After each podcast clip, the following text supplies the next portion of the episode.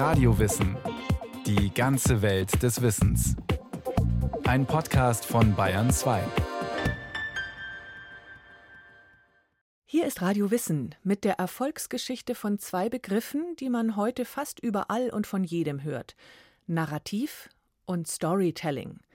2020 haben es diese beiden Wörter sogar in den Duden geschafft.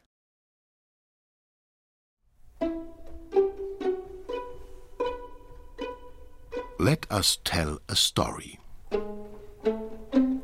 Die Story vom attraktiven Storytelling und seinem verkopften Verwandten, dem Narrativ.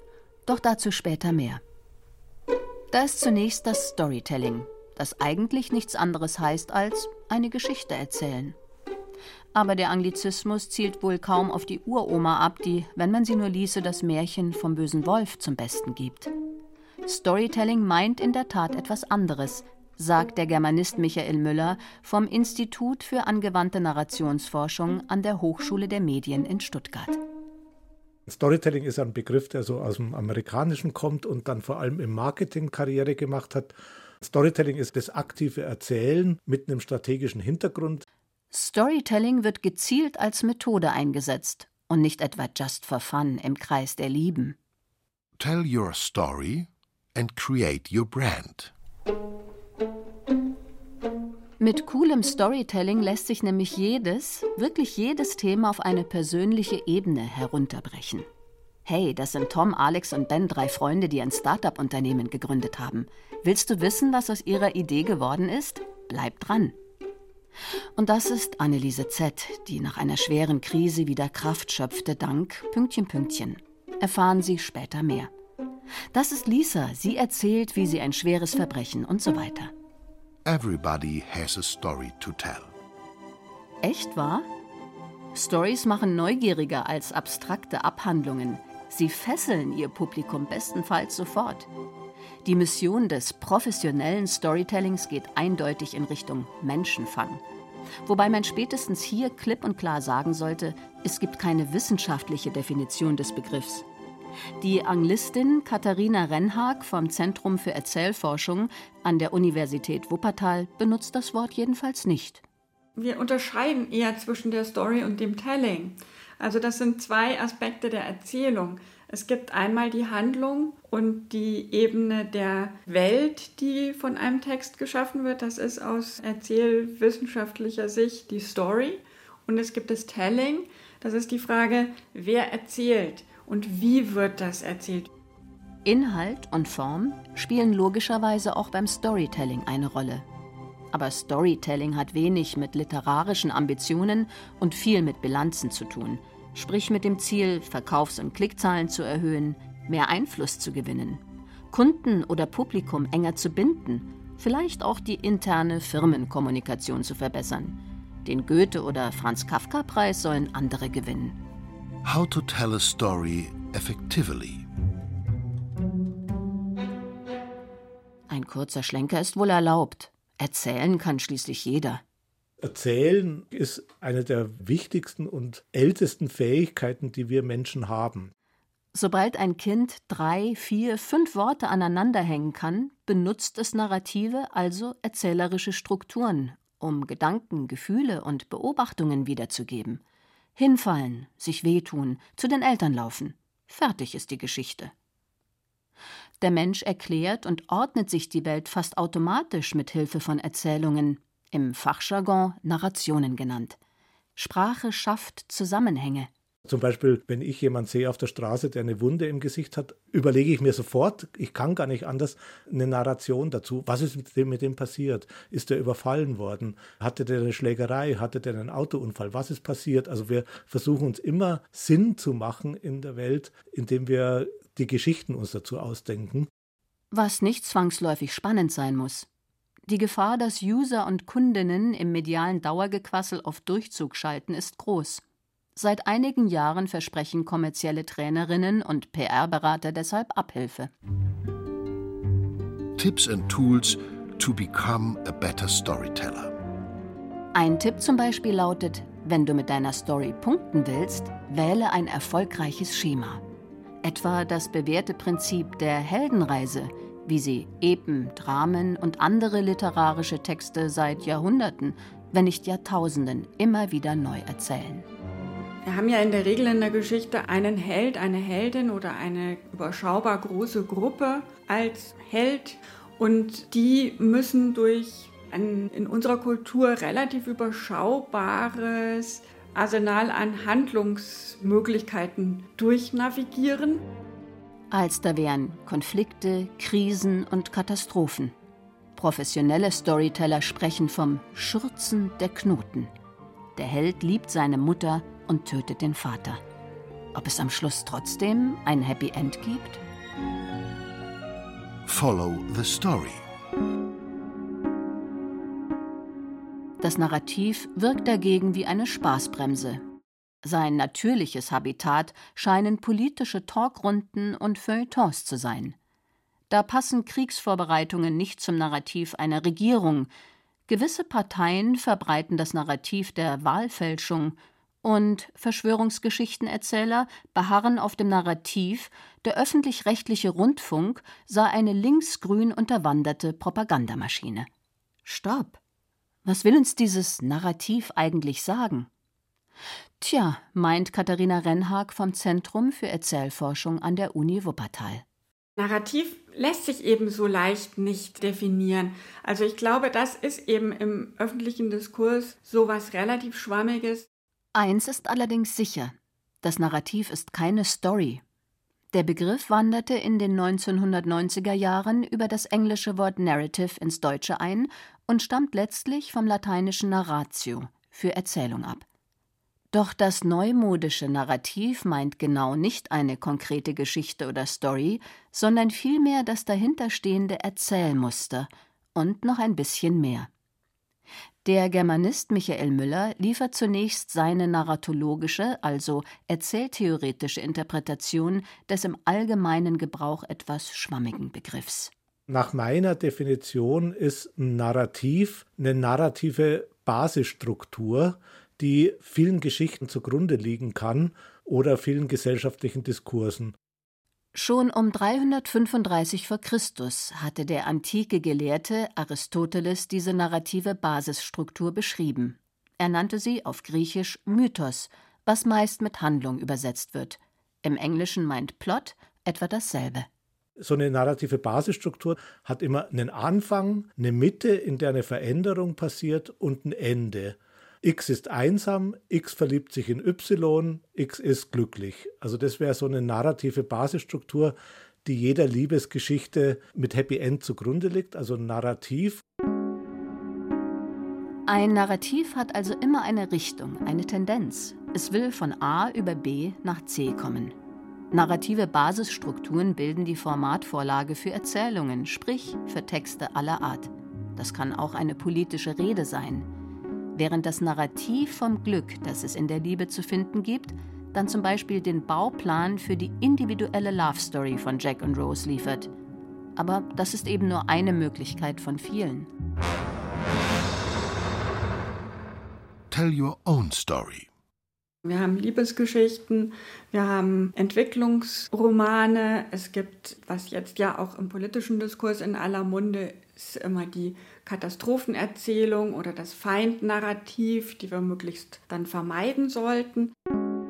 Narrative bergen die Gefahr der sich selbst erfüllenden Prophezeiung, weil Geschichten immer auch Handlungsanweisungen geben. Fiktive wie nicht fiktive Erzählungen sind Blaupausen fürs Leben. Sie prägen Rollen und Denkmuster. Wer sagt denn, dass X glücklich wird, wenn er Y liebt? Die Hälfte aller Ehen wird schließlich geschieden. Die Antwort lautet Viele Stimmen sagen es, sie erzählen davon seit Generationen in Büchern, Filmen, Erfahrungsberichten, Kommentaren, Anzeigen und Bildern. Etwas wird daran schon wahr sein. Das Narrativ ist das Substrat aus ganz vielen Texten aus einer Gesellschaft. Das können auch fiktionale und nicht fiktionale Texte sein. Das können Texte aus ganz unterschiedlichen Gattungen und Diskussionszusammenhängen sein dass Männer stärker sind als Frauen und Frauen deshalb am besten zu Hause bleiben, dass der Mensch seinen eigenen Untergang bewirkt, dass alles immer schlechter wird. Narrative transportieren Erkenntnisse, mit denen sich viele Menschen identifizieren können, weil sie die jeweiligen Texte, die davon erzählen, als stimmig bzw. authentisch empfinden, weil sie den handelnden Helden und Heldinnen oder Charakteren der Story glauben, weil sie sich in den Figuren eines Computergames, einer Videobotschaft, eines Talks wiedererkennen. Wenn in diesen Kulturprodukten immer wieder dieselben Akteure ähnliche Handlungsabfolgen durchleben und wir sehen, okay, diese Konstellation hat auch eine bestimmte gesellschaftliche Bedeutung, dann würde ich von einem Narrativ sprechen. Ohne gesellschaftliche Relevanz kann kein Narrativ überleben. Es braucht die Resonanz größerer Gruppen. Bestes Beispiel ist der berühmte Mythos, Aristoteles lässt grüßen, vom Tellerwäscher zum Millionär. Zahlreiche Studien bestätigen es.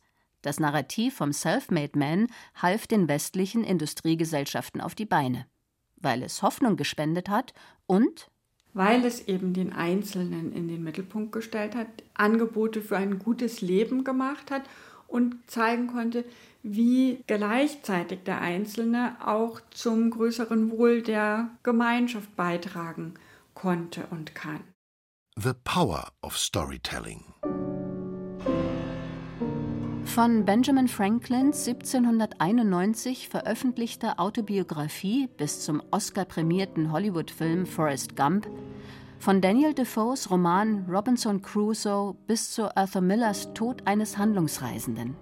Bis heute wird das liberale Fortschrittsnarrativ, dass man sich aus der Asche bis zu den Sternen hocharbeiten kann, wiedergekäut, aber auch kritisiert, konterkariert und umgedeutet. Jeder ist seines Glückes Schmied. Von wegen. Zu jeder Erzählung gehört die Gegenerzählung als Kehrseite der Medaille. Fragt sich nur, welches Narrativ sich durchsetzt. Das von der Überlegenheit bestimmter Völker oder das vom weißen alten Mann, der mittlerweile ein Problem darstellt. Alles eine Frage der Macht, sagt Michael Müller vom Institut für angewandte Narrationsforschung an der Hochschule der Medien in Stuttgart. Der Begriff des Narrativ weist mit dem Zeigefinger darauf hin. Es gibt keine objektiven Geschichten, sondern es ist immer der Erzähler, der die Geschichte erzählt. Und da ist eben dann die Frage, wer erzählt eine Geschichte? Zum Beispiel bestimmte historische Geschichten von früher, werden die auch von Frauen erzählt oder nur von Männern? Wird die Geschichte des Kolonialismus nur von Europäern erzählt oder auch von Afrikanern zum Beispiel und so weiter? Wessen Geschichten werden eigentlich erzählt? Narrative sind keine wertfreien, objektiven Aussagen. In den 1970er Jahren führte der französische Philosoph Michel Foucault den Diskursbegriff ein. Der so institutionell verankerte Machtstrukturen eigentlich gemeint hat, die auch durch Texte und Kulturproduktionen und Institutionen etabliert werden. Und ich glaube, das Narrativ meint ähnliches. Also es geht letztlich schon auch um Machtstrukturen, um Fragen, welche Vorstellung von Gesellschaft setzt sich durch. Und das nennen wir jetzt seltener Diskurs mit Foucault und öfter Narrativ. Wer dafür jetzt das Stichwort geliefert hat, weiß ich nicht. Das sind dann schon wieder viele. How do we change a narrative? Die amerikanische Publizistin Rebecca Solnit publizierte 2015 eine Liste von Büchern, die Frauen auf keinen Fall lesen sollten, weil diese Bücher Leitfäden für hegemoniales männliches Verhalten vorgeben würden, das, so Solnit, direkt übergeht in häusliche Gewalt, Krieg und die Vorstellung, alles mit ökonomischen Mitteln lösen zu können. Unter anderem brandmarkte Rebecca Solnit Hemingways Bücher wegen dieses traurigen Knarrepenis-Totdings. Denn hallo? Lohnt es sich wirklich für das Vaterland oder eine andere martialische Idee zu sterben? Sie brauchen nur sich den Nationalismus des 19. Jahrhunderts anschauen. Dieser Hurra-Patriotismus für das Deutsche Kaiserreich, für den preußischen Staat, bis hin zu dieser Begeisterung für den Eintritt in den Ersten Weltkrieg, das lief alles über Narrative und Geschichten und nicht über Argumente, denn wirklich gute Argumente für einen Krieg, ich weiß nicht, ob es die dann wirklich gibt. Dass der Mensch ein vernunftbegabtes, kopfgesteuertes Wesen ist, ist auch so ein Narrativ, das seine besten Zeiten wohl hinter sich hat. Wie leicht sich Massen oder Einzelne über Gefühle mobilisieren und manipulieren lassen, lehrt nicht nur die Historie, sondern auch die psychologische Forschung. Wut, Mut, Trost und Panik. Man muss den Menschen nur die richtigen Stories erzählen. Was einfacher klingt, als es tatsächlich ist. Better selling through storytelling. Der Boden muss fruchtbar sein. Herz und Ohren offen für America First. Deutschland den Deutschen. Freiheit, Gleichheit, Brüderlichkeit. Wacht auf, verdammte dieser Erde. Oder Me Too. Solche Bewegungen laufen immer über die Narrative, in denen viele Menschen sich wiederfinden können und vielleicht die Hoffnung auf ein besseres Leben wiederfinden und so weiter. Die Welt und das Selbst werden erzählt. Mitte der 1990er Jahre fand in den Kultur- und Sozialwissenschaften der sogenannte Narrative Turn statt. Diese erzählerische Wende basierte auf der Einsicht, dass die Identität einer Person oder Gruppe nicht fix ist, sondern im Dialog mit der Umwelt, in der Interaktion mit anderen Menschen konstruiert wird.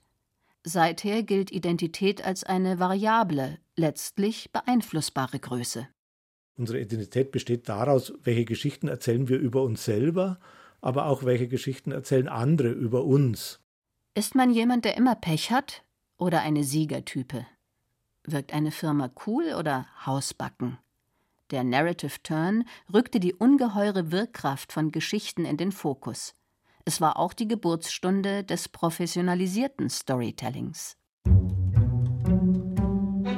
Tell your own story before others tell it for you. Der Germanist Michael Müller und seine Kolleginnen gehörten 1998 zu den ersten Trainern in Deutschland, die narrative Methoden für Firmen fruchtbar machten. Es ging bei ihren Jobs allerdings weniger um die Außendarstellung als um das Mitarbeiterpotenzial und die Zukunftsfähigkeit der Unternehmen haben das Storytelling genannt, obwohl wir eigentlich Story Listening gemacht haben. Das heißt, wir sind in Unternehmen rein und haben die Mitarbeiter gebeten, in Interviews, in Erzählrunden von ihren Erfahrungen zu erzählen. Und diese Erzählungen haben wir dann ausgewertet, wie man in der Germanistik lernt, Romane zu interpretieren und konnten so drauf kommen, wie eigentlich so die verborgenen Regeln in der Organisation, in dem Unternehmen sind, was so die, heute nennt man es Mindset oder die Glaubenssätze in dem Unternehmen sind, die häufig nicht an der Oberfläche sichtbar sind und niemandem bekannt sind, aber das Handeln in Organisationen ganz stark beeinflussen. Sind Innovationen möglich? Oder fühlt sich eine Belegschaft schon länger nach Strich und Faden belogen? Wie sieht es mit dem internen Zusammenhalt aus? Die herausgefilterten Narrative oder Glaubenssätze bringen es an den Tag. Auch im Coaching und in der Psychotherapie arbeitet man heute gern mit Geschichten, um Veränderungen in die Wege zu leiten. Erzähl dein Leben neu, wie Storytelling dir zeigt, wer du wirklich bist. Der Zeitgeist wandelt sich und mit ihm die Narrative, die den Zeitgeist bestimmen. Ein ewiger Kreislauf der Geschichten scheint die Menschen seit biblischen Zeiten an und umzutreiben. Immerzu gilt es, Chaos zu ordnen und Komplexität zu reduzieren, den Wunsch, sich abzulenken oder zu unterhalten, nicht zu vergessen. Der Horror vacui, die Angst vor dem leeren Raum, droht heute umso mehr, als die großen Erzählungen der Religionen oder des Kapitalismus an Glaubwürdigkeit verloren haben. In Zeiten globaler Konflikte, Krisen und Katastrophen wächst der Wunsch nach einer neuen, sinnstiftenden Erzählung, die die Welt vielleicht retten könnte. Es muss eine Erzählung sein, die die Leute auch gerne hören wollen, die auch einen Unterhaltungscharakter hat, die positive Identifikationsangebote macht.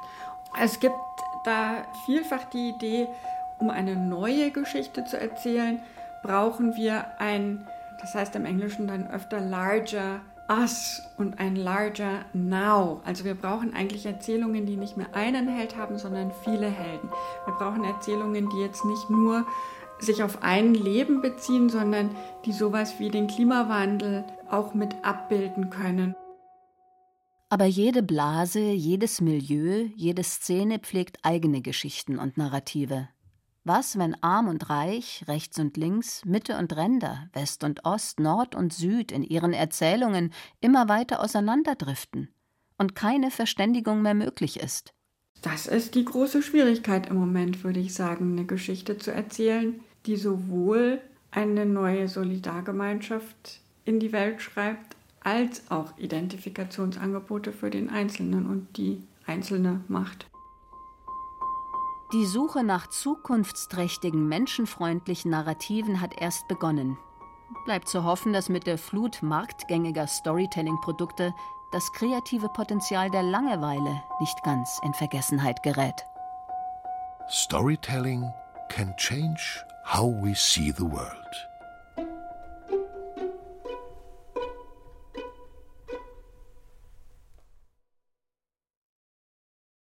Das war Radio Wissen, ein Podcast von Bayern 2. Sie hörten Narrativ und Storytelling, moderne Erzähltheorien. Autorin Justina Schreiber. Es sprachen Ditte Farrigan, Johannes Hitzelberger und Stefan Wilkening.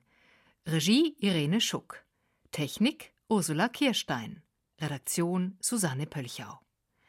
Eine Produktion des Bayerischen Rundfunks 2021. Speziell zum Thema Die Heldenreise gibt es übrigens auch einen Podcast von Radio Wissen. Sie finden ihn unter bayern2.de slash podcast und überall, wo es Podcasts gibt.